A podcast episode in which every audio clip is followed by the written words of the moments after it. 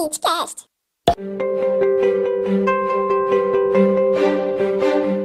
Agora a Mondo está na Rua 3, em frente à Praça 9 de Julho, bem no centro da cidade. Venha viver a máxima experiência da fibra ótica. Aproveite a promoção Black Friday na Mondo. Planos incríveis para você navegar com rapidez e tranquilidade. E neste mês de novembro, em qualquer plano da Mondo, a primeira mensalidade é de apenas R$ 9,99. É isso mesmo.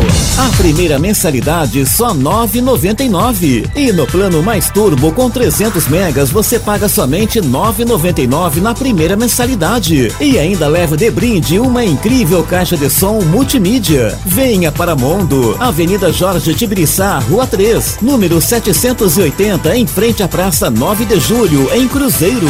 Já pensou em levar seu negócio para a internet? Alcance novos clientes e venda mais. Venha para Empório Hightech, uma empresa da região com mais de 10 anos no mercado, oferecendo suporte para sua presença digital. Empório Hightech, inovação e tecnologia.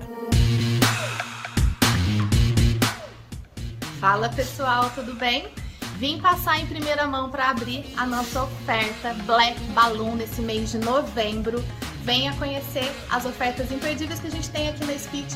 Você estoura um balão e pode receber descontos de 30 a 100% e mais. Mensalidades a partir de R$19,90. Vem conferir? Tchau, tchau!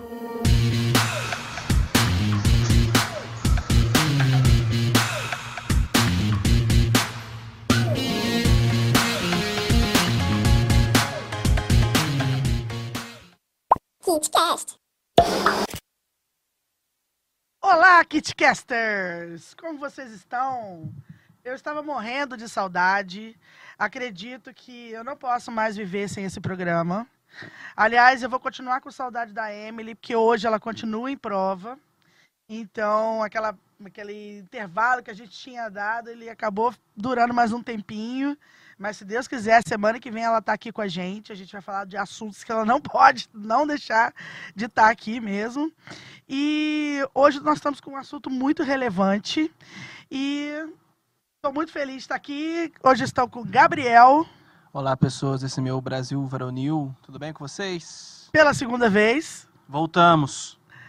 E na realidade o Gabriel também tem que estar aqui hoje pra, por causa desse assunto que ele de certa maneira domina, está envolvidíssimo com essas situações todas deste novembro, né? Até porque ele trabalha comigo, ele é Fernandes, mas ele não é meu parente, isso é para deixar bem claro no ar, que não tem nepotismo, né? A gente não acredita em nepotismo, inclusive, né, Gabriel? Sim.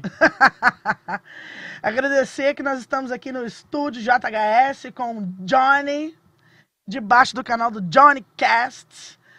Estamos lá com o KitCast, então em todas as plataformas. O João botou a gente arrasando. A gente tá no Spotify, a gente tá no, no YouTube, a gente tá no, no Deezer, a gente tá. O que mais? O da Apple. Google, e é, Apple, Google, é, tá, tem tudo. A gente tá muito chique. Na realidade, a Kit agora, de, de certa maneira, vai ficar famosa. Isso aí, com certeza alto nível. é isso aí, meu povo. João, solta a Gisela. Macai Beats.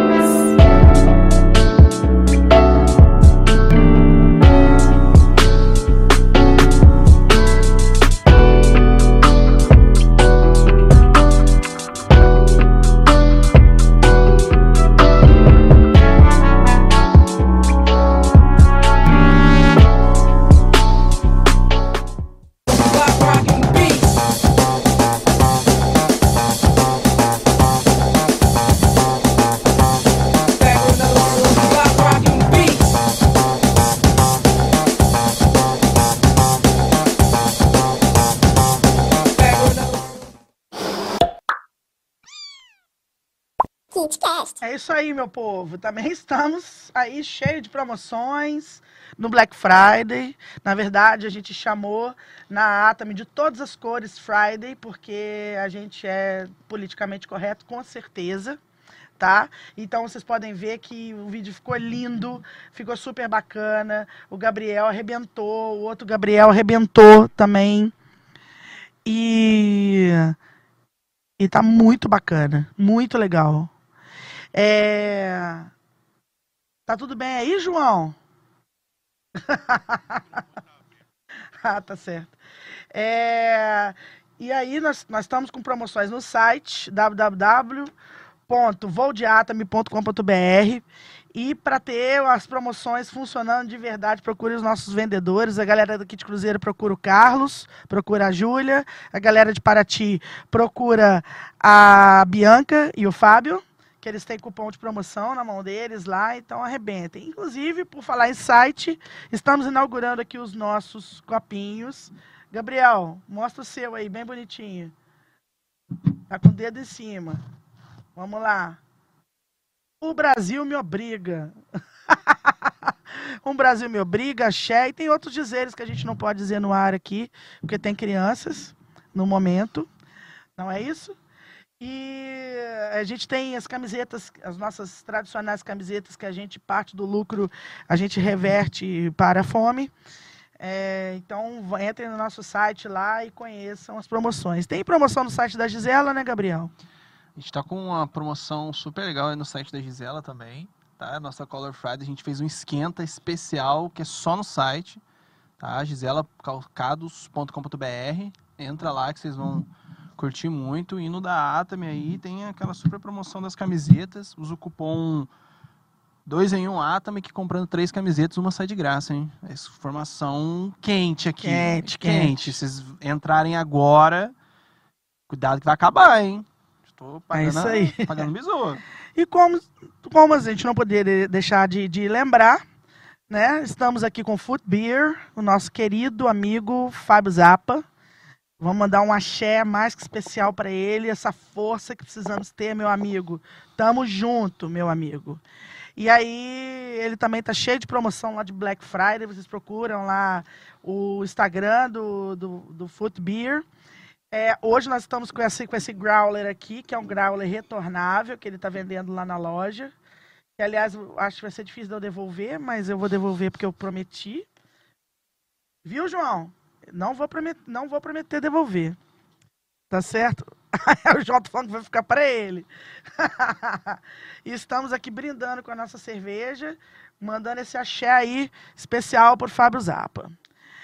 E aí, vamos aos convidados. Gente, hoje nós estamos aqui com dois super convidados. Aliás, a gente anunciou que a Ariane Baboni iria estar com a gente, mas por, por, por problemas de saúde na família, ela não pôde estar. Então, aguardem que ela brevemente vai largar da sua timidez e vai estar com a gente, que é uma pessoa muito importante nas nossas vidas aqui em Cruzeiro, porque é uma pessoa reconhecidíssima do varejo inclusive dona da Gisela Calçados e dona da, da Ering Cruzeiro. Então não poderíamos é, deixar de, de convidá-la, mas infelizmente ela não pôde estar com a gente. E a gente tem hoje Érico Fileno, ele é, é diretor executivo de design e inovação, meu amigo de longa data, um cara que eu respeito demais, que está ali em São Paulo, mas já passou por Curitiba, inclusive aí meio compadre do Márcio Fábio, que já esteve aqui com a gente, meio ou completamente compadre do Márcio Fábio. Bom, ele é designer com bacharelado e mestrado pela UFPR, trabalha com design estratégico, inovação e serviços e experiências do usuário há mais de 25 anos. Gosta de empreender, já foi sócio fundador de empresas, consultorias e escritórios de design, com centenas de projetos entregues para grandes empresas nacionais e internacionais, que fazem parte da lista de, das empresas Fortune 500.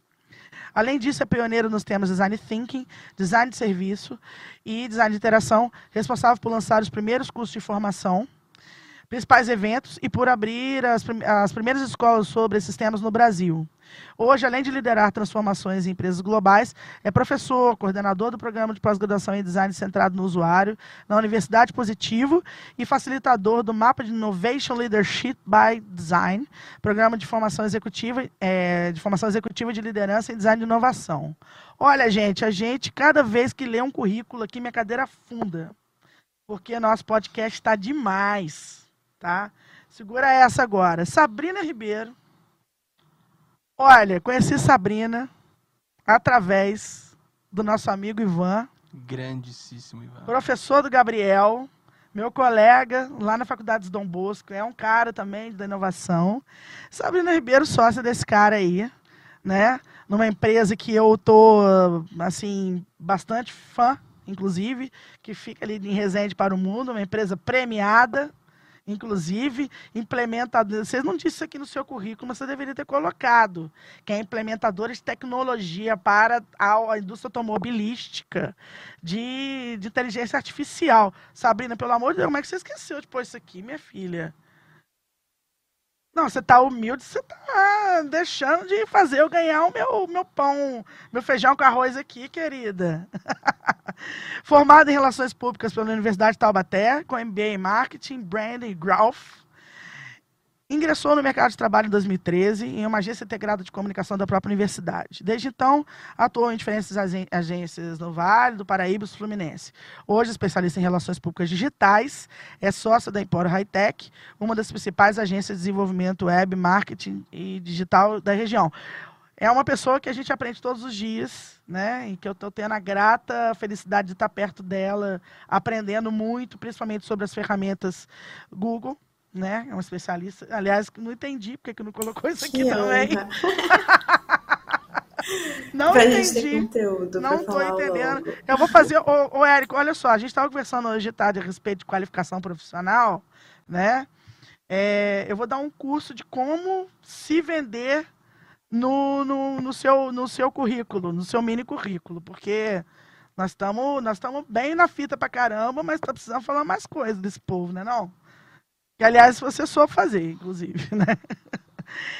A gente anunciou que o Érico estava associado a uma certa empresa na, no vídeo que eu lancei agora de tarde, mas o Érico agora ele é consultor para várias empresas e já não está associado diretamente a essa em específico. Quer falar um pouco sobre isso ou não? Você quer deixar batido? Vamos partir para outra. Não, é só para primeiro agradecer o convite aí, desejar aí um bom bate-papo, né? E, e- e realmente, né? eu, depois de cinco anos trabalhando nessa empresa, agora não estou mais lá, né? Então agora não fico mais preso a uma empresa só, né? Então tá, tô naquele momento de novos ares. Agora nós vamos mudar de lado na câmera e olhar aqui para os nossos convidados, porque está parecendo que a gente está de costas para eles. A gente tem educação, tá? É, então, também estou super feliz de vocês estarem aqui hoje, ter- terem aceitado esse nosso convite, porque a gente sabe que vocês são pessoas extremamente ocupadas e a gente vocês desprenderam, do, desprenderam dos seus horários aí, dos seus compromissos para estar com a gente, principalmente nesse horário mais à noite, onde vocês cuidam das suas famílias, é muito gratificante para a gente, né? Agradecer também ao Gabriel por disponibilizar-se a estar aqui, a estar aqui hoje também, pela segunda vez, que ele é o responsável também pela implementação dos negócios digitais do grupo, né? Principalmente da Atami e da Gisela. Então, eu vou ler aqui um manifestozinho que eu costumo ler no começo de todos os programas. É, e esse vem num tom um pouquinho diferente. E aí a gente vai conversar sobre essa questão que eu vou colocar aqui mais adiante, tá? Bom, vamos lá. O João. Há coisa nesse mundo que somos impedidos de falar por desconhecimento. Mas tem um assunto no qual ninguém domina, que é sobre o que está por vir. Fazemos apostas, é claro, e até confiamos nas previsões do tempo. Quanta esperança e contentamento, felicidades e respostas, poder poderíamos ter em nossas mãos agora, dentro do tempo previsto? Como se tivéssemos bola de cristal, nos acostumamos a tentar prever o futuro numa tentativa de preparação. Queríamos nós ter controle do amanhã como pequenas formigas justiceiras. Trabalhamos incansavelmente para alcançar objetivos diversos, mas de alguma maneira não temos o controle de nada. Aliás, não sabemos o impacto das ações dos outros em nossas vidas e sequer mensuramos o que fazemos em benefício do, do outro, como o que fazemos ou deixamos de fazer. Esperávamos no começo da clausura da pandemia, com muito medo, que o ser humano voltasse para dentro de si e pensasse melhor em seu comportamento, para que quando abríssemos as portas, tivéssemos menos ódio, mais sororidade, mais solidariedade, mais empatia. Clamamos pelo que acreditávamos espiritualmente. Chegamos a ver imagens belíssimas dos oceanos um com, sem um contato com o homem, dos rios, das florestas, Será que realmente vivemos um ensaio sobre a cegueira de Saramago? Perdemos muito, muita coisa material, perdemos pessoas. Por qual objetivo? Enquanto uns lutam por mais poder e dinheiro, outros lutam por acesso, pela sobrevivência. Há muitas transformações agora, impulsionadas pela aceleração tecnológica. Precisamos ainda aprender mais, buscar mais conhecimento e melhorar a vida do outro, de olhos fechados, sem saber como será, será o futuro, pois tem coisas que, pela experiência, já temos certeza, ou quase, do resultado que temos com a nossa consciência limpa. Então foi esse tom que eu trouxe para cá agora porque a gente não está sabendo o que está acontecendo, né? A gente não está sabendo do poder aquisitivo das pessoas, a gente não está sabendo realmente o que está acontecendo com o outro, porque hoje, infelizmente, vivemos uma uma dissipação da, da, da notícia, né? Das, dos, dos, informes, e a gente já está sem crenças no que ouvimos. Né? É, as fake news tomaram conta dos nossos WhatsApps. É, os nossos pais estão com acesso a informações que são errôneas, que a gente tem certeza disso. E haja visto o que aconteceu com a vacina, com a demora da vacina. Eu não tinha como não dar esse tom para quando a gente começasse a falar de consumo. Né? É, porque a gente continua querendo consumir desenfreadamente, a gente continua não se preocupando em poluir. E será que esse é o tom que a gente tem que dar mesmo? Né? Nós todos estamos vivendo do, do, disso, né? a gente vive do, da lucratividade, nós somos capitalistas, querendo ou não, principalmente nas nossas atividades pessoais. Né? E aí eu queria assim já soltar para vocês inicialmente é, que a gente, na verdade, a gente teve que se debruçar em respostas né, durante a pandemia. Nós, eu, por exemplo, fiquei 28 dias enclausurada. Eu e a Ariane, a gente estudou demais.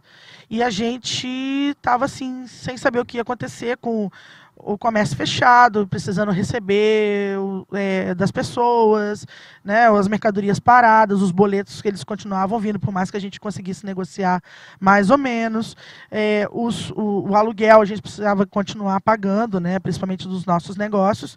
E a gente soube que houve uma aceleração da tecnologia durante esse tempo. Né? Então, o que, que vocês estavam fazendo durante essa reclusão, meus queridos? É uma curiosidade minha, pessoal.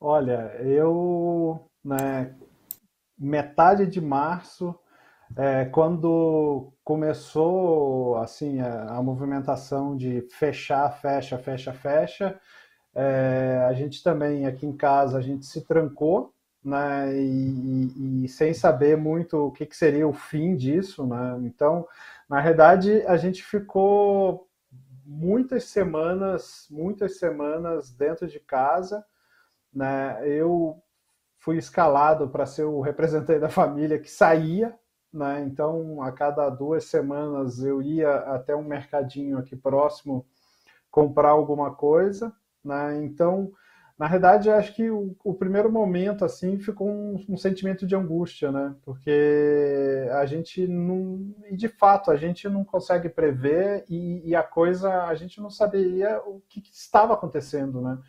É, informações vindas né, de tudo que é lado, ninguém sabendo nada assim, a gente literalmente a gente viveu mesmo assim, o que dentro do, do, do, do design a gente chama, a gente viveu mesmo um, um sistema caótico, né? Ou seja, é, a gente não, não, não, sabia de fato o que, que, era o problema e não tinha o que fazer, né? Então, é, acho que o sentimento de angústia acho que foi assim bastante forte nesse começo né? E depois um sentimento de raiva, né? Porque aí vai mudando um pouco isso, porque é, é exatamente por conta né, da, da, da liderança do Brasil aqui estava batendo cabeça, né? então a gente não sabia é, a quem recorrer, né? então é, e, e, e, um sentimento também de, de, de, coletividade, né? Então ficou uma coisa de um começa a ajudar o outro, que começa a ajudar o outro, né? Então onde eu moro aqui em São Paulo, né, a gente começou a ver quem comerciantes na nossa quadra, né? Então vamos consumir do, do pessoal no entorno, pessoas que fecharam os seus estabelecimentos é, começaram a trocar o WhatsApp e aí começa a, a pessoa né, é, a consumir esses produtos do entorno aqui de casa. É, eu tive sorte que a, o meu trabalho eu conseguia desenvolver de casa, né? Claro que houve uma perda grande na qualidade do que, que a gente fazia, mas eu consegui desenvolver de casa, né? Então, mas assim, eu acho que a coisa começou a abrir assim um, um, um pouco, né?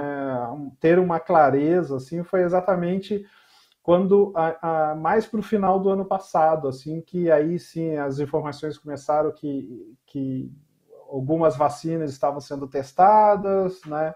estava, de certa forma, é, agindo contra né, o vírus. Né? Então, a coisa mais para o final do ano que, que começou essa uma, ter uma clareza melhor, assim, né? Então, e esse ano a gente vem nesse sentimento de, tipo, cara, a gente precisa sair desse buraco que a gente está, né? Então, eu acho que a gente está nessa expectativa do que vem né, pela frente aí em 22, né? Mas também sem saber se vai vir uma outra porrada de novo, né? Nunca se sabe. Então, então, e Sabrina, conte pra gente aí. É, da nossa parte aqui no trabalho, com relação a empórios e tudo mais, é, com o início da pandemia acabou sendo muito fluido para a gente, porque a gente já tinha toda a tecnologia que precisava para começar a trabalhar de home office toda a equipe. Então, assim, não, não foi prejudicado o nosso fluxo de trabalho, é, tudo correu de uma forma muito tranquila, mas a maioria dos nossos clientes foram prejudicados.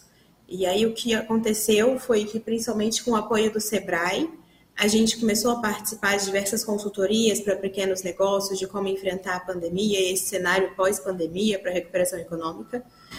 E então a gente teve uma super demanda ali ao longo de 2020. Mas em casa, assim, é muito sentimento de insegurança e potência, como o Érico falou.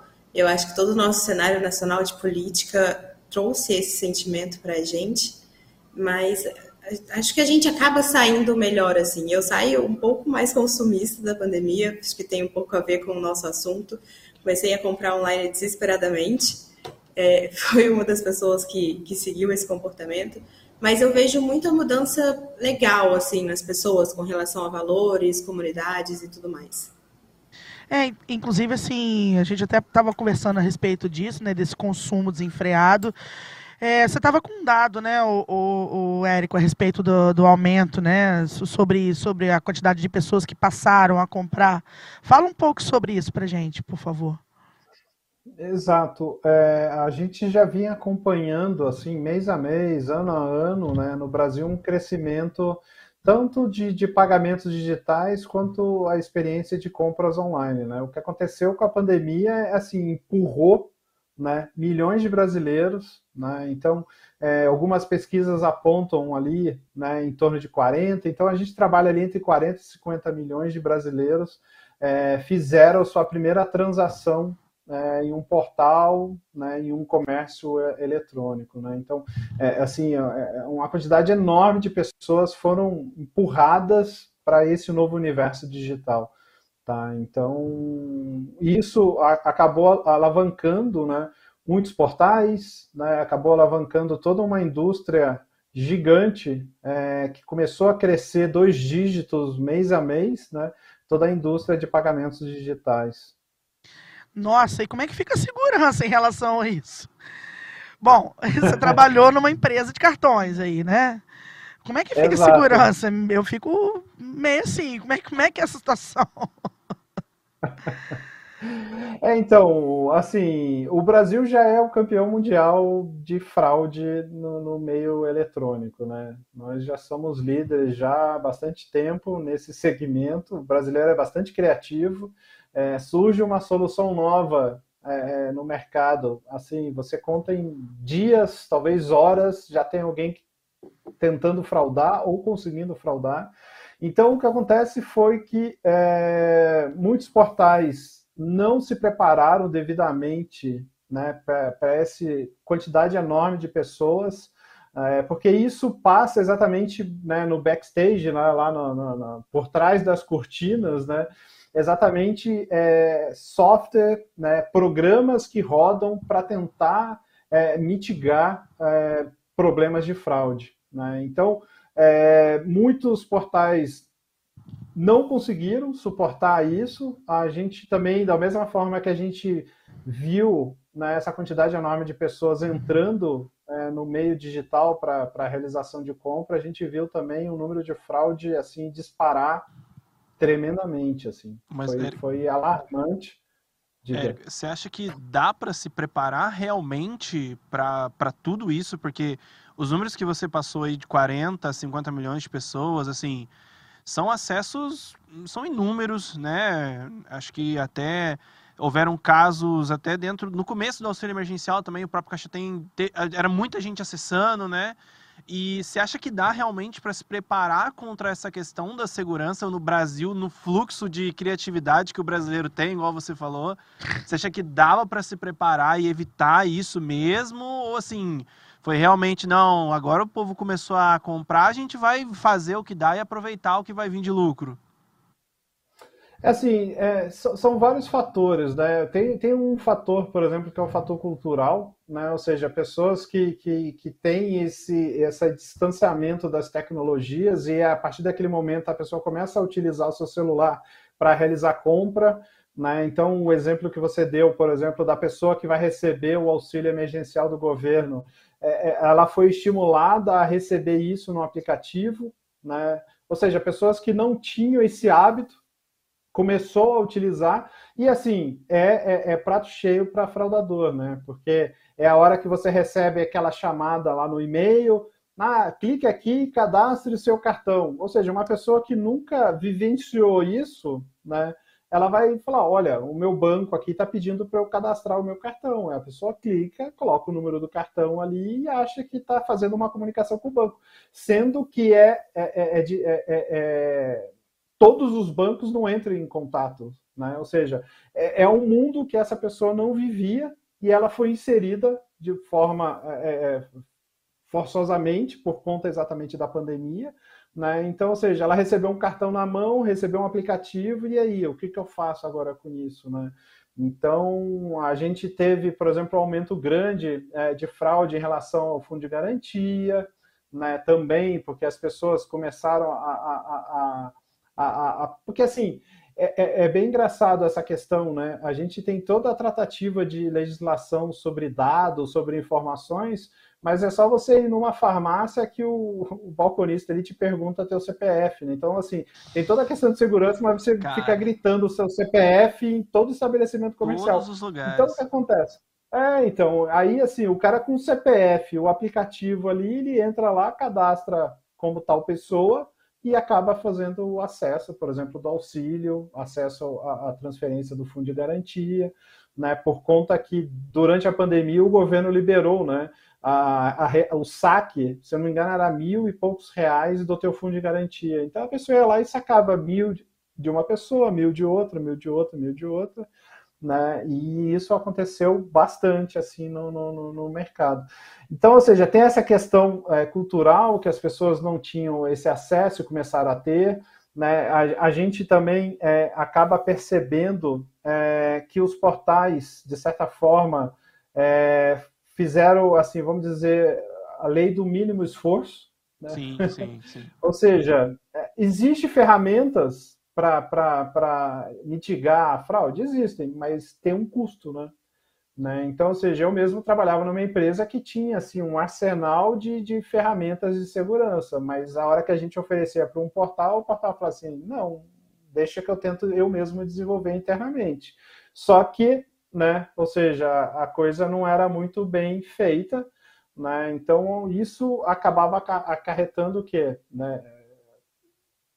O servidor com muitas informações. Tem coisas simples, né? Então, por exemplo, a, a, a, uma das soluções que, que a gente tinha, quer dizer, tem lá na, dentro da empresa, mas que eu não trabalho mais, é, por exemplo, cruzar a informação que você está comprando no celular, né, exatamente com a tua geolocalização, né?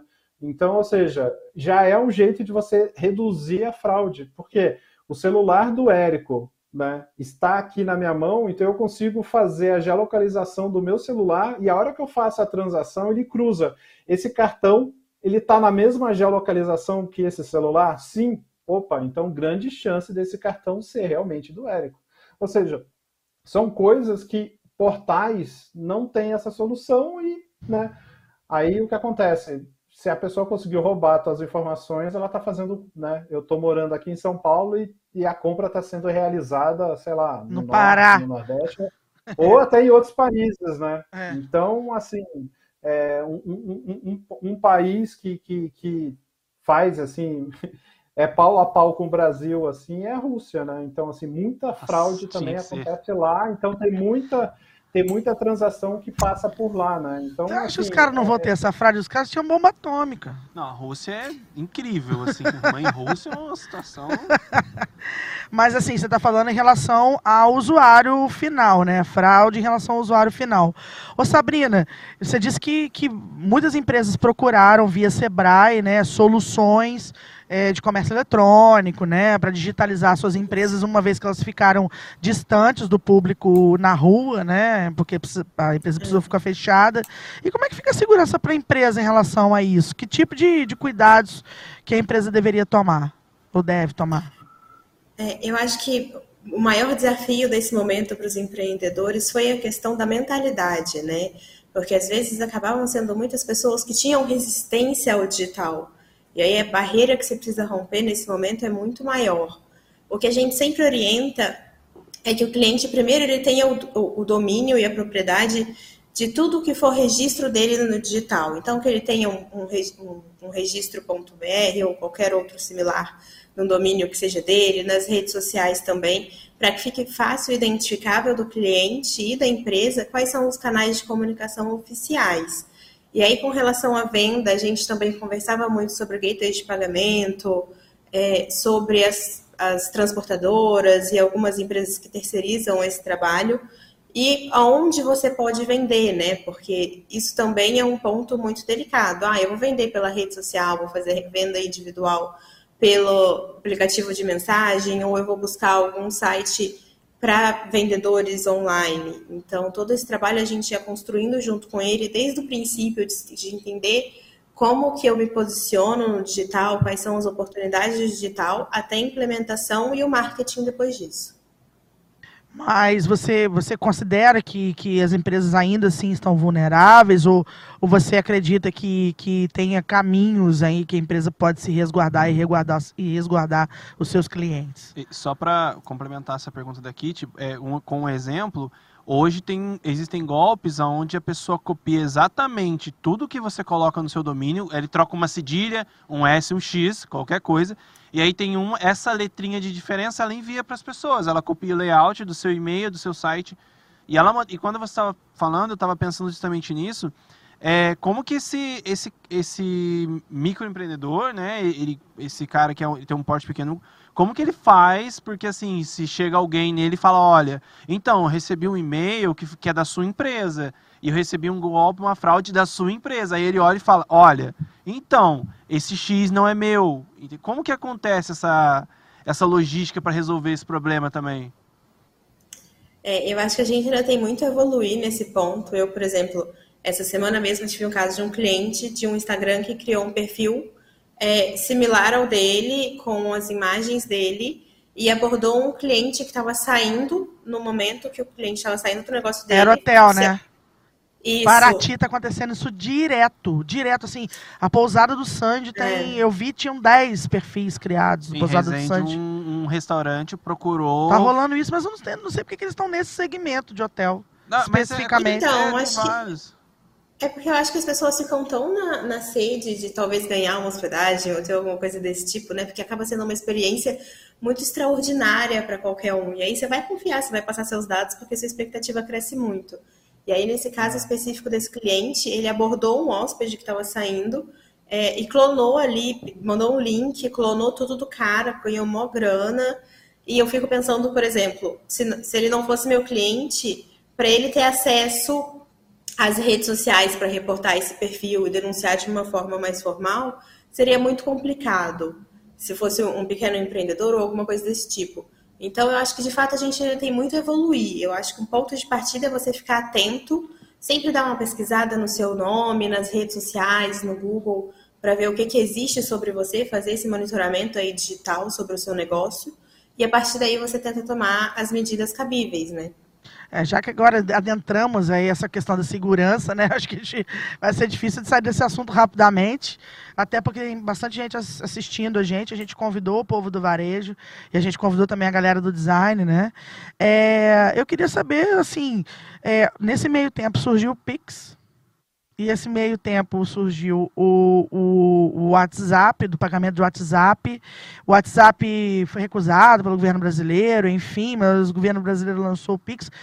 E aí, é, como é que fica essa situação? Dá para confiar? Porque a gente ouve falar muitas coisas, né? A respeito desses métodos novos de pagamento, principalmente no comércio eletrônico. É, fale, fale, certe-me sobre isso.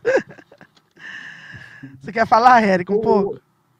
É, é, na realidade é um movimento que já, já vem acontecendo há algum tempo de assim de oferecer para o consumidor final é, possibilidades diferentes de, de fazer esse pagamento. Né? Democratizar então, mais que, a coisa, né? Exato, exato. Né? Então, o que antes a, a gente tinha o boleto né, como grande inovação ali para fazer pagamento na internet, aí cria-se um, uma quantidade enorme de ferramentas para receber cartão. E aí vem exatamente é, nesse trabalho de você cada vez mais oferecer possibilidades diferentes, ou seja, fazer a transferência através de um Pix, né, você utilizar a sua, sua rede social, você utilizar o seu WhatsApp.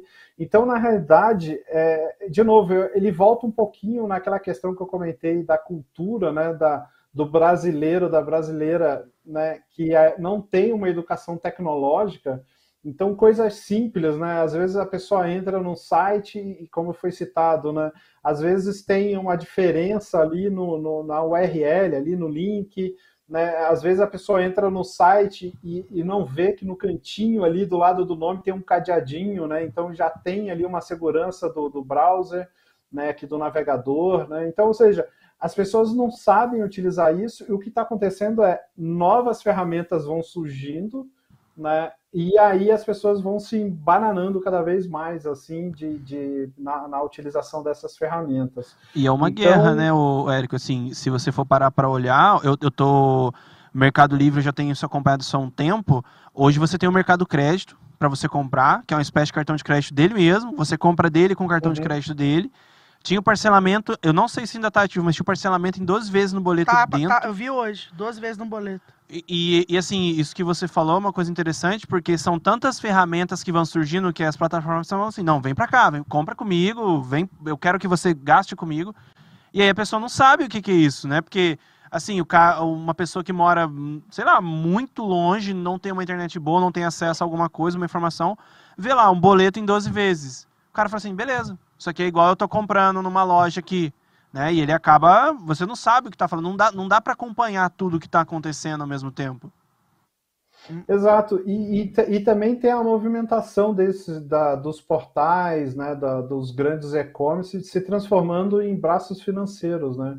Então, praticamente, cada um deles tem o seu cartão, né, tem a sua forma de, de, de, de pagamento ali, né, e isso é uma briga que vem aquecendo exatamente por conta de toda essa movimentação né, que está sendo liderada pelo Banco Central, né, com o surgimento do PIX. Daqui, a partir do ano que vem, a gente de fato vai começar a, a falar e, e, vivenciar o que a, a, gente chama de Open Finance, né, ou seja, é, você vai poder ter no seu aplicativo o cartão de banco A, mas eu quero usar o seguro do banco B né, e a conta digital do banco C. Né? Então você vai poder fazer esse mix.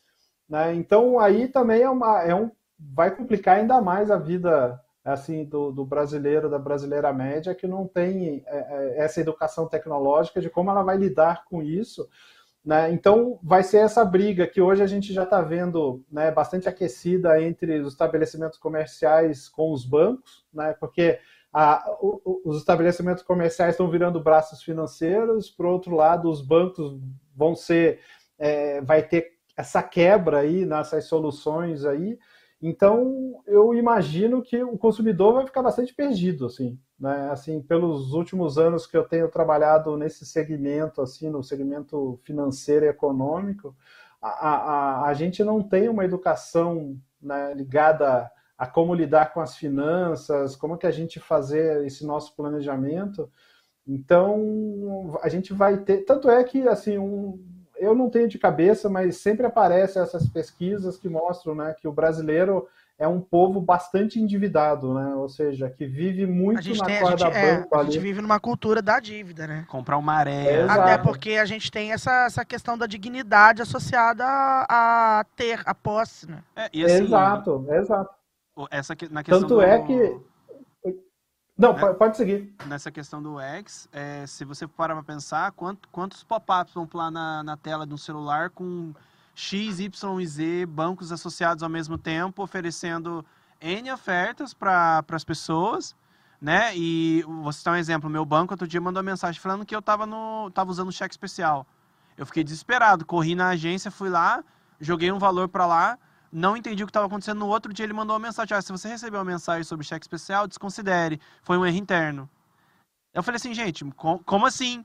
É tipo assim, eu, eu, eu assim, eu tenho algum entendimento tal, mas uma pessoa que não tem vai ver ali na tela dela 600 reais lis, 400 de cheque especial de outro banco e mais ah, um cartão de crédito com limite de 3 mil reais, ela vai sair pegando. Porque como a gente falou, é questão do que a pessoa ela quer comprar, ela ela quer estar dentro do mapa de compra, ela quer comprar uma televisão.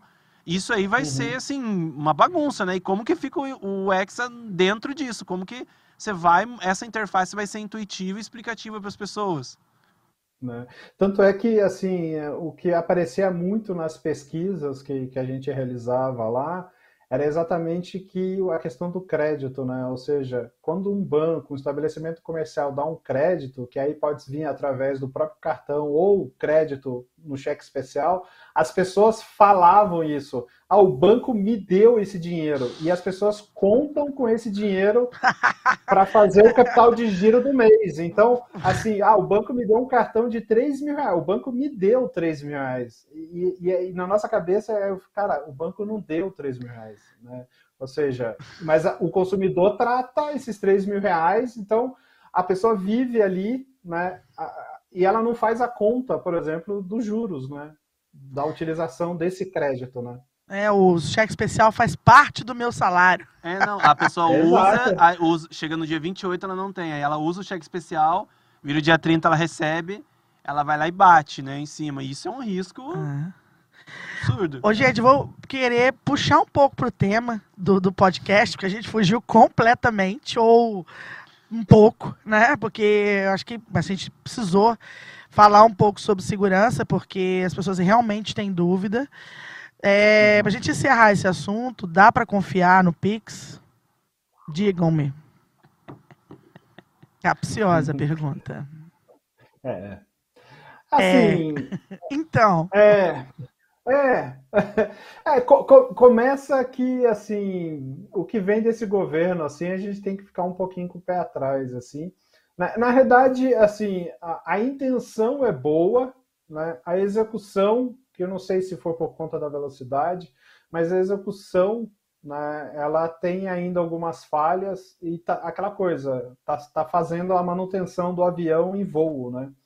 Então, por exemplo, coisas que a gente viu bombar, que, que é a questão de sequestro relâmpago, né? ou seja, a pessoa é, é, é com a arma, né, manda a pessoa, faz a transferência para esse Pix aqui, né?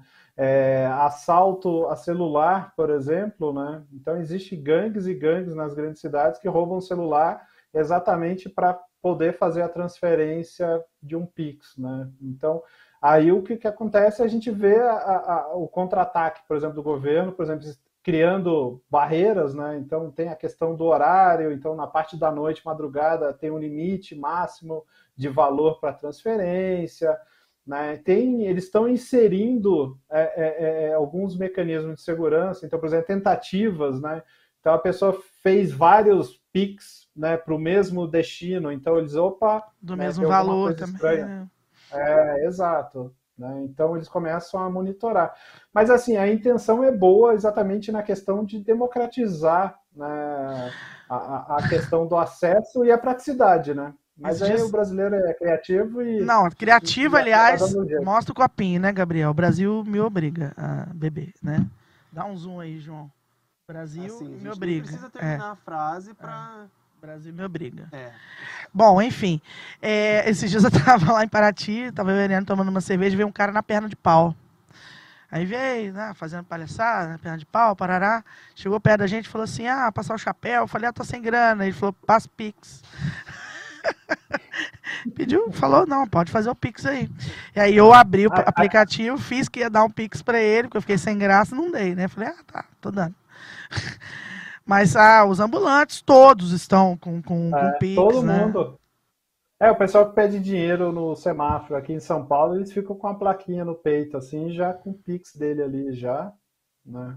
Então, você já você passa já com a câmera aberta, já escaneia sem querer, manda 100 reais e vambora. Aliás, João, eu vou começar a botar o Pix do KitCast aqui no ar. O que, que você acha?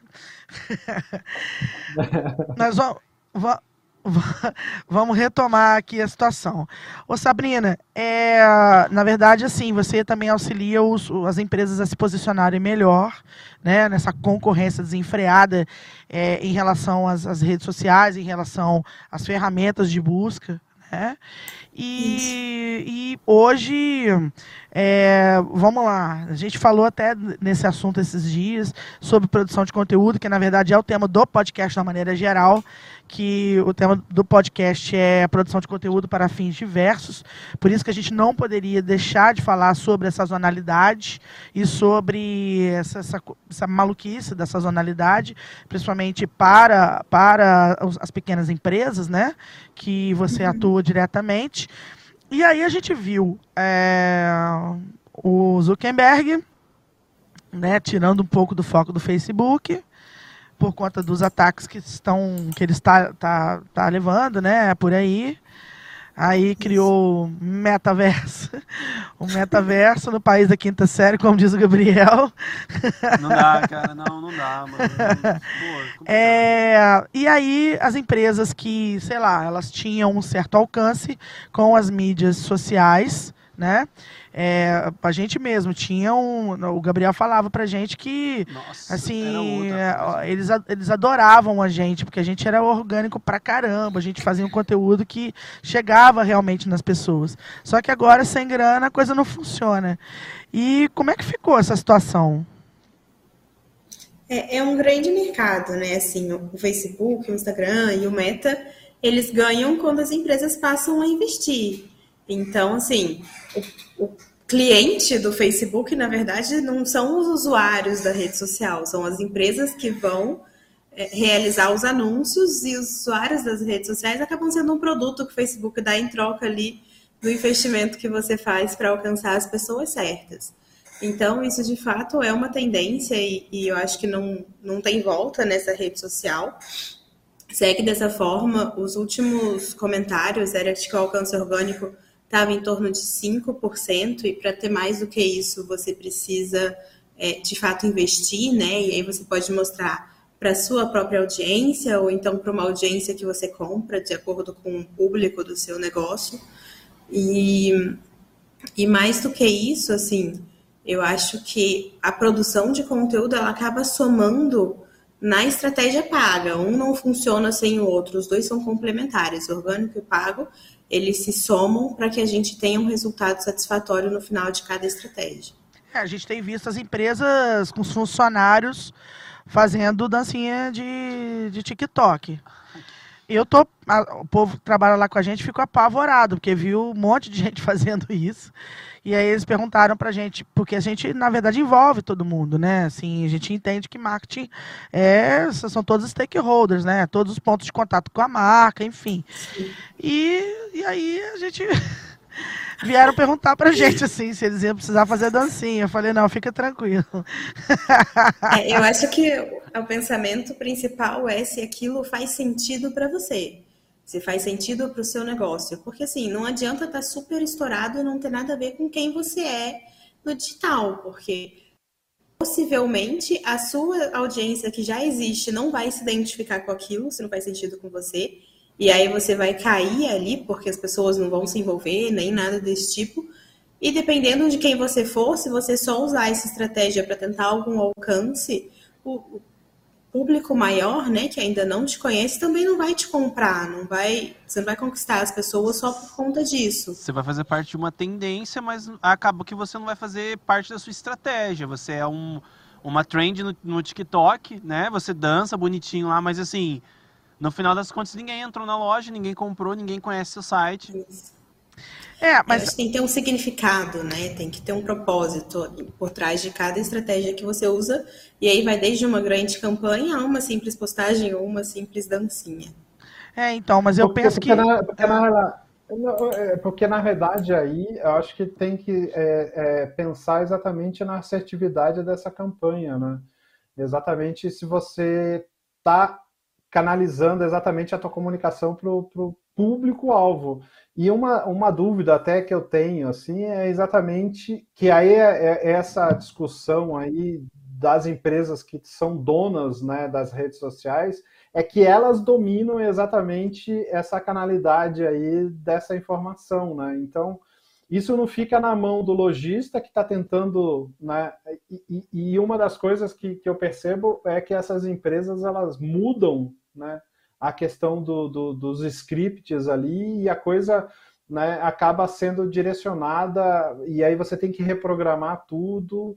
Né? E a, eu, eu- o que eu vejo é que essas coisas das dancinhas aí, que as pessoas vão chegando a milhares e milhões de seguidores, que quem acaba faturando mesmo é quem está fazendo a dancinha, né? Então, eu não sei se, assim, é- é- se de fato tem uma, uma assertividade em relação a marcas, assim, porque eu acho muito louco isso, né? Às vezes tem pessoas que fazem parte da minha rede que eu não vejo nada, né, do que a pessoa está postando né? E aí o que, que eu faço é tipo, putz, eu não vejo nada dessa pessoa. Eu entro no perfil dela, aí eu vejo que ela tá postando um monte de coisa.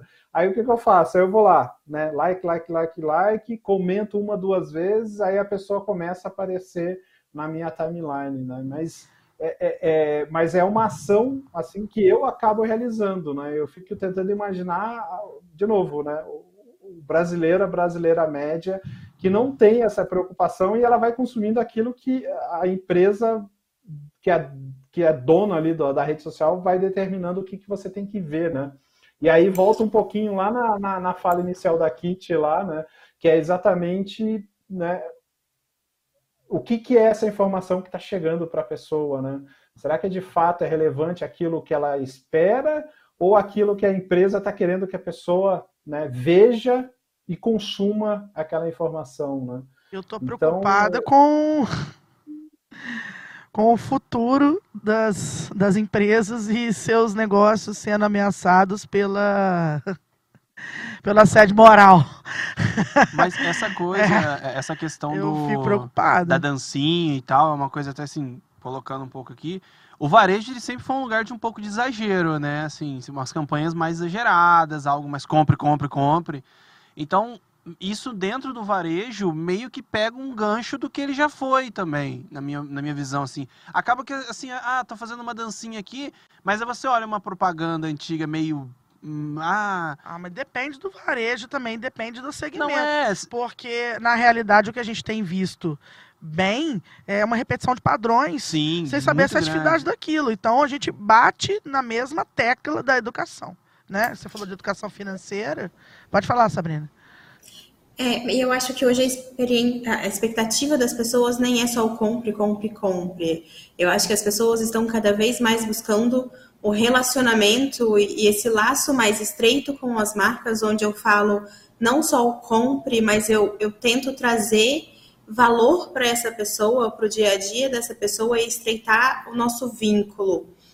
Então, eu acho que saímos um pouco desse momento de só querer falar sobre o meu produto e, a minha promoção, para falar também sobre minha responsabilidade, sobre o meu propósito, o que, que as pessoas podem esperar de mim e, e qual, o que eu faço para que o nosso cenário seja melhor. Assim, eu acho que principalmente nesse período de pandemia e o que a gente tem vivido hoje atenuou muito isso nas pessoas. As expectativas da população em geral cresceu muito com relação ao posicionamento da marca. Cresceram, cresceram é, muito. E na crise, eu acredito também as pessoas ficam um pouco perdidas, né? E aí a gente bate na tecla do, da educação mais uma vez, na qualificação. É, nós temos visto, né, Eric, dentro da nossa, dentro da nossa área, é, a gente teve um crescimento muito grande pela qualificação da nossa área, na nossa área, que é a área de design, e a gente voltou a estar zero. Eu estou com essa sensação, eu não sei você. O que, que você acha disso? Tem, tem, muito designer sendo formado com, pelas dancinhas do TikTok, né? E, ó. e, é, e aí é uma preocupação, exatamente, porque nesse atual cenário que, que, que a profissão está cada vez mais em evidência, né, onde tem uma demanda altíssima por profissionais de design, profissionais de tecnologia, profissionais de comunicação, né, a gente está vendo assim um esvaziamento da formação desses profissionais. É, é, e aí a coisa tem muita relação exatamente com essa cultura né, do consumo de informações rápidas no modelo de drops, assim, e as pessoas estão colando esses drops e tentando construir assim a sua formação naquela profissão, naquela atividade. É, e aí causa uma, cessa, uma falsa, vamos dizer assim, sensação de poder né? Ou seja, ah, eu fiz, assisti o vídeo tal, li ali um medium, né, ouvi tal coisa. Ah, eu já sei o que, é isso aqui sobre a profissão, já sei o que é design, já sei o que é comunicação, já sei o que é tecnologia. E aí, pela demanda, né, as empresas acabam colocando para dentro, né, e a coisa vai meio acontecendo ali, meio por osmose, assim. Mas o, o que acaba perdendo no em tudo aqui é exatamente a capacidade reflexiva, né? É a capacidade nossa de olhar para aquilo que nós estamos fazendo e se perguntar ali se de fato aquilo que eu estou fazendo está sendo relevante, né? Qual que é o meu impacto, né? Então, esse ano, por exemplo, eu fiz parte né, de um movimento com alguns outros profissionais de design que a gente lançou um manifesto de, sobre o mercado de UX, né?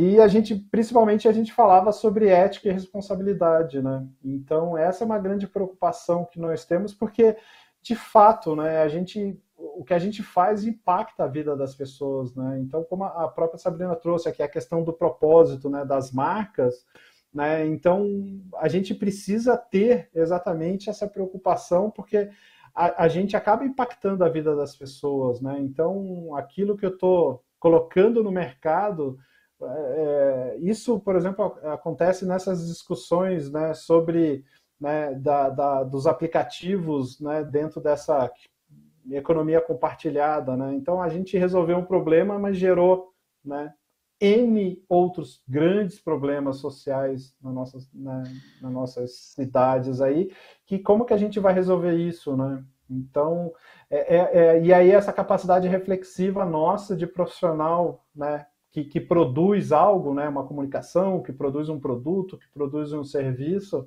a gente perde essa capacidade reflexiva e a gente só vai executando. A gente só vai fazendo e não pensa muito, não. É, mas tem, assim, tem duas grandes questões aí, né? É, nessa perda na educação. A falta de investimento na educação, a falta de investimento na reflexão, na ciência, né? Porque aonde você banaliza a ciência, você pé, você você cria pessoas que, que andam enfileiradas, né? E você vai aplanando as pessoas, né? Você vai fazendo com que as pessoas realmente pensem igual. E é muito importante para a política e para a parte financeira, os bancos, são as pessoas que mandam na gente, na realidade, que decidem sobre a gente, que essas pessoas estejam achatadas sem pensar. Muito bem. E isso eu penso que é, que é um problema seríssimo. E, tem, e, e aí tem uma consequência, que é o fato da viralização ser tão comum entre a juventude, né?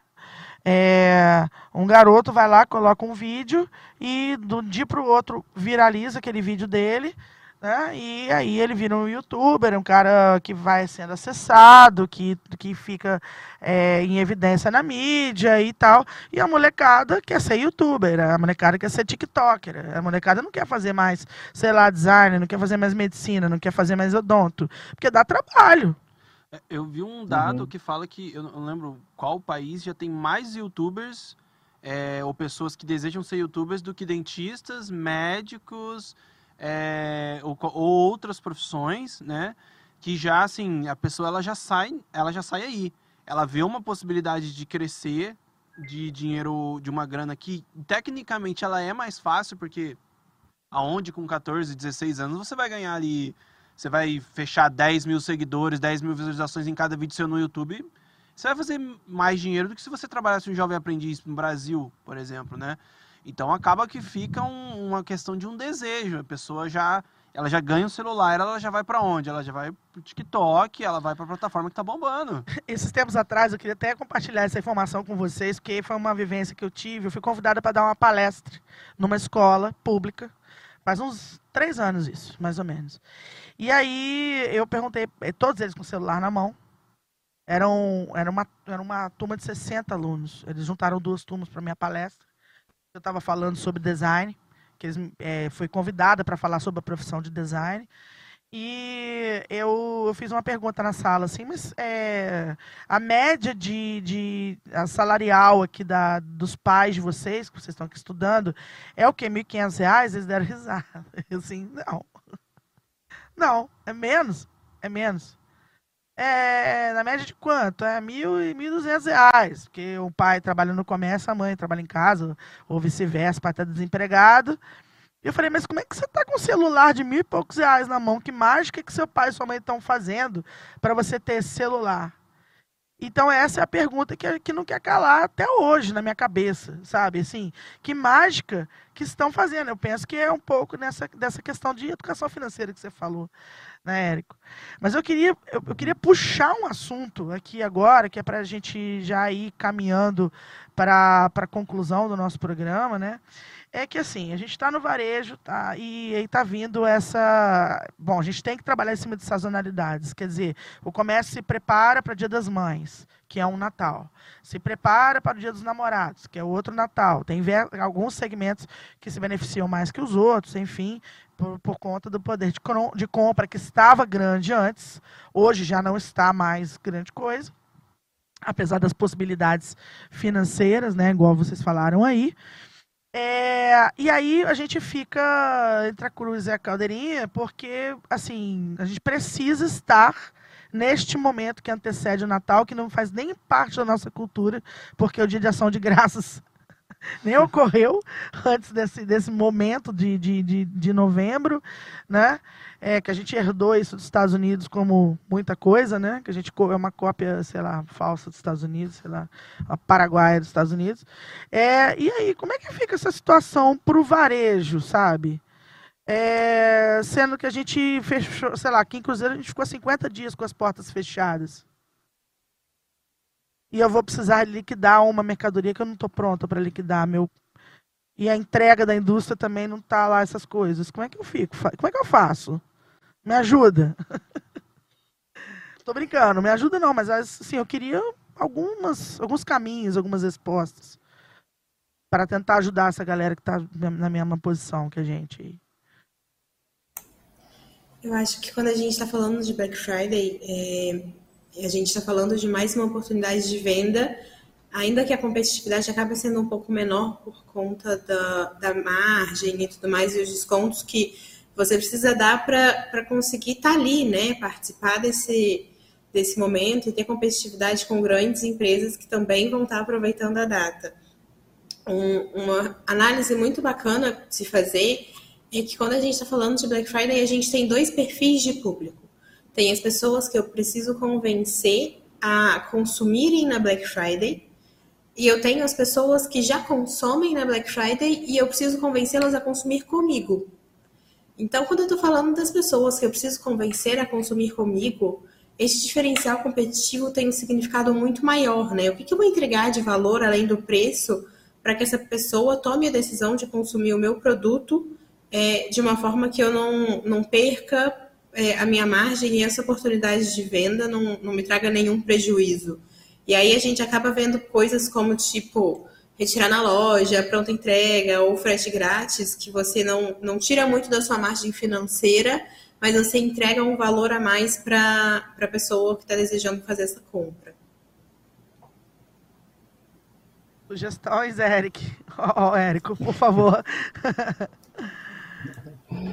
Olha, é, eu, eu, vejo que, assim, é, por mais que há o planejamento e toda a preparação, né, eu acho que essa pandemia demonstrou, assim, que a gente tem que ter o plano B, C, D, E, F, né, então eu acho que os estabelecimentos comerciais acabam se preparando, né, para esse período agora de fim de ano que começa é, é com esse, né, que é o, o Black, né, o Black Friday, que inclusive a própria marca Black Friday ela já está bastante assim deteriorada aqui no Brasil, né?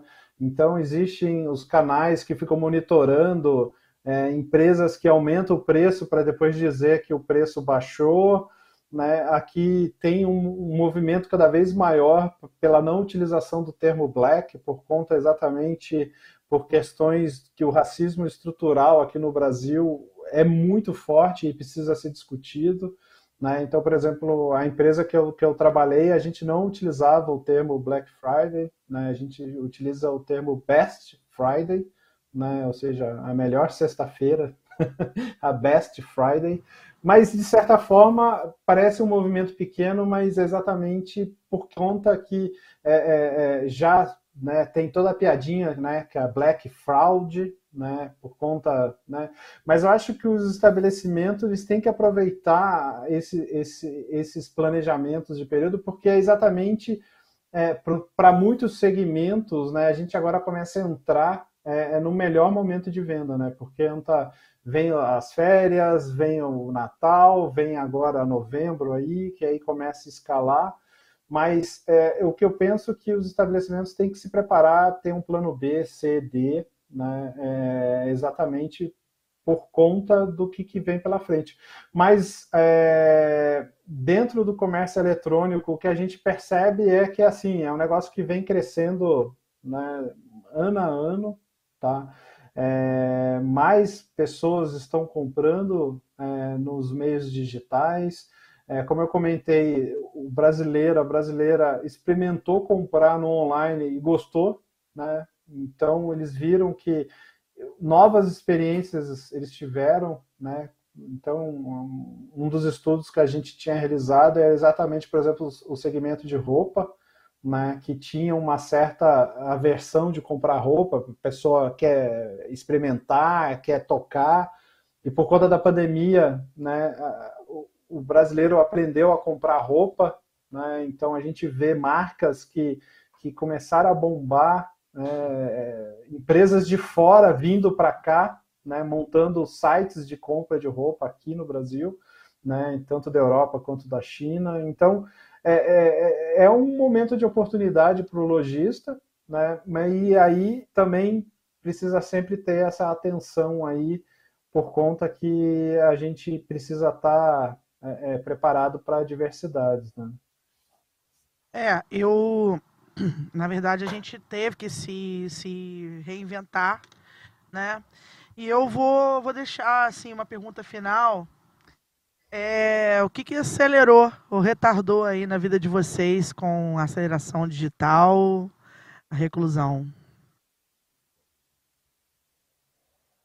Fiquem à vontade. Boa pergunta.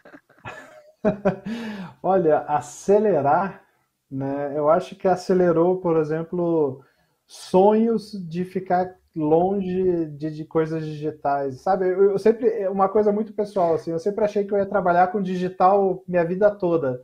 Como eu tive esse overdose de digital, eu já hoje eu já tenho momentos que eu desligo tudo, né? E eu já consigo me preparar assim para, olha, trabalhar com digital aí mais um tempo e depois eu quero ir para o mato. Não quero ver mais nada digital na minha frente. Nós temos um projeto, depois, depois você pergunta para o Márcio Fábio, nós temos um projeto que é um cocum em Paraty. Manja ah, aquele filme da Sessão boa. da Tarde, dos uhum. velhinhos? Então uhum. a gente vai ter uma piscina, que vai ter água termal lá dentro. E a gente vai a gente vai estar tá ali com o Cocum em Paraty. Então você pode aderir ao nosso projeto futuro. Boa, não, claro. É, eu, eu tenho estudado, me informado, por exemplo, sobre agrovila, né, ecofloresta. e Boa. esse é algo que assim que eu me imaginava muito lá na frente, e eu acabei puxando isso para algo talvez muito mais próximo assim da, da do momento que eu estou. Amigo, nós estamos velhinhos, não sei se você já percebeu isso, né? O Lu tá lá, quase se formando em medicina. Uma luta com 11 anos. Não sei se você percebeu, né? o, Eric, claro. o Eric, o Eric, meu, meu enteado tá com 21. Esses dias era um neném. Nós estamos velhinhos, meu querido. A preparação é é mais que tardia já para isso. E aí, Sabrina, você? O que, que acelerou aí, o retardou?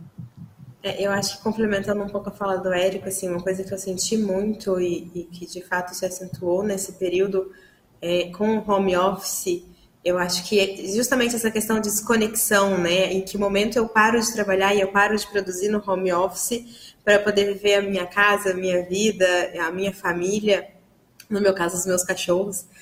É, então, eu acho que isso foi uma coisa que, que, se acentuou em mim, saber dividir melhor o meu tempo, ainda que eu tenha todas as ferramentas em casa para produzir como faço no trabalho, dividir melhor isso para pesar a qualidade de vida. E os momentos ali com as pessoas que, que fazem sentido para a gente, né? E eu acho que toda a parte também de educação, né? Eu, a gente teve um, um boom e ficou mais acessível. Eu, por exemplo, costumava ir a São Paulo para fazer cursos e a instituição que eu costumava fazer cursos presenciais se adaptou nesse formato, ficou mais acessível no quesito financeiro e também trouxe até uma variedade maior de cursos para que, que todo mundo pudesse se especializar em alguns sentidos. Então, acho que isso também foi um grande ganho desse momento. Então, acho que é isso. É, assim, eu, eu na qualidade de professora, eu vou te falar que minhas aulas deram uma melhorada, assim.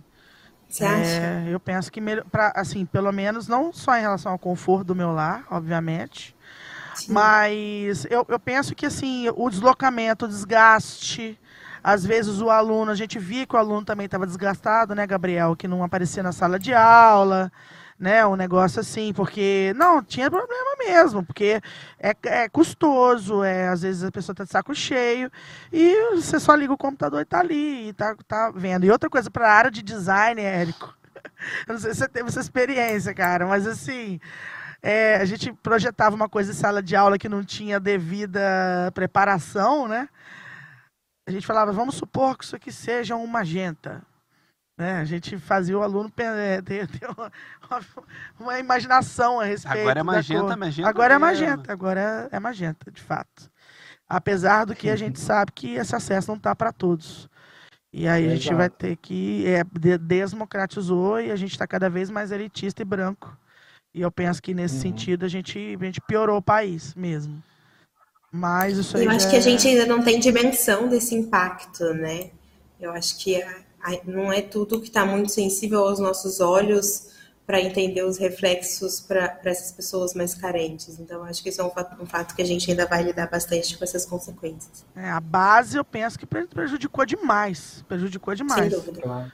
Mas assim, no ensino superior, eu acho que teve um ganho e a gente vai ter que se remodelar nesse sentido aí, né? Bom, então, é, eu dedico a vocês boa carreira, boas vendas, É, boa semana. Queria agradecer demais a presença de vocês. Temos aí um caminho pela frente aí nesses próximos dias, né, Sabrina? Nossa, e... tá chegando, tá chegando, tá chegando. Alguns desafios. Muitos desafios, exatamente. Nessa nova jornada sua, boa sorte, Érico. Esteja sempre convidado a estar aqui com a gente. No dia da experiência, no dia da experiência que a gente, que foi um super programa que não cabia mais gente. então, eu queria muito que você tivesse, mas eu acho que não vai faltar oportunidade para a gente estar junto. Claro, Obrigada, Sabrina. Pode, pode contar sempre comigo aí. E eu queria eu agradecer demais aos. Queria agradecer também aos nossos ouvintes, as pessoas que ficaram com a gente até agora. A dizer que os nossos programas ficam gravados é, ficam no canal do Johnny Cast, mas pode procurar por KitCast em todas as plataformas, todos os canais, todos os tocadores, eu estou muito famosa. É, que nós estamos todos aí. E dizer para vocês também que é, por mais que eu tenha aí acelerado muitas coisas, né, ter aprendido muitas coisas na pandemia, eu também estou com uma lojinha lá vendendo brinco, pulseira, né, que tem a samambaia pendurada, que a gente conversa com os outros, fica tomando cerveja. E é essa vida que eu quero levar, na beira da praia, né? Trocando ideia com as pessoas. Então, eu já, tô, já me preparei para a velhice aí, tá, ô, ô Érico? Só para você saber. agradecer ao João, agradecer a galera, dizendo que estamos aí abertos às novas sugestões, né, para novos programas. E agradecer aos nossos patrocinadores, que sem eles e é difícil da gente tocar para frente com esse estúdio tão lindo, com essa recepção tão maravilhosa. Obrigada, gente. Boa noite.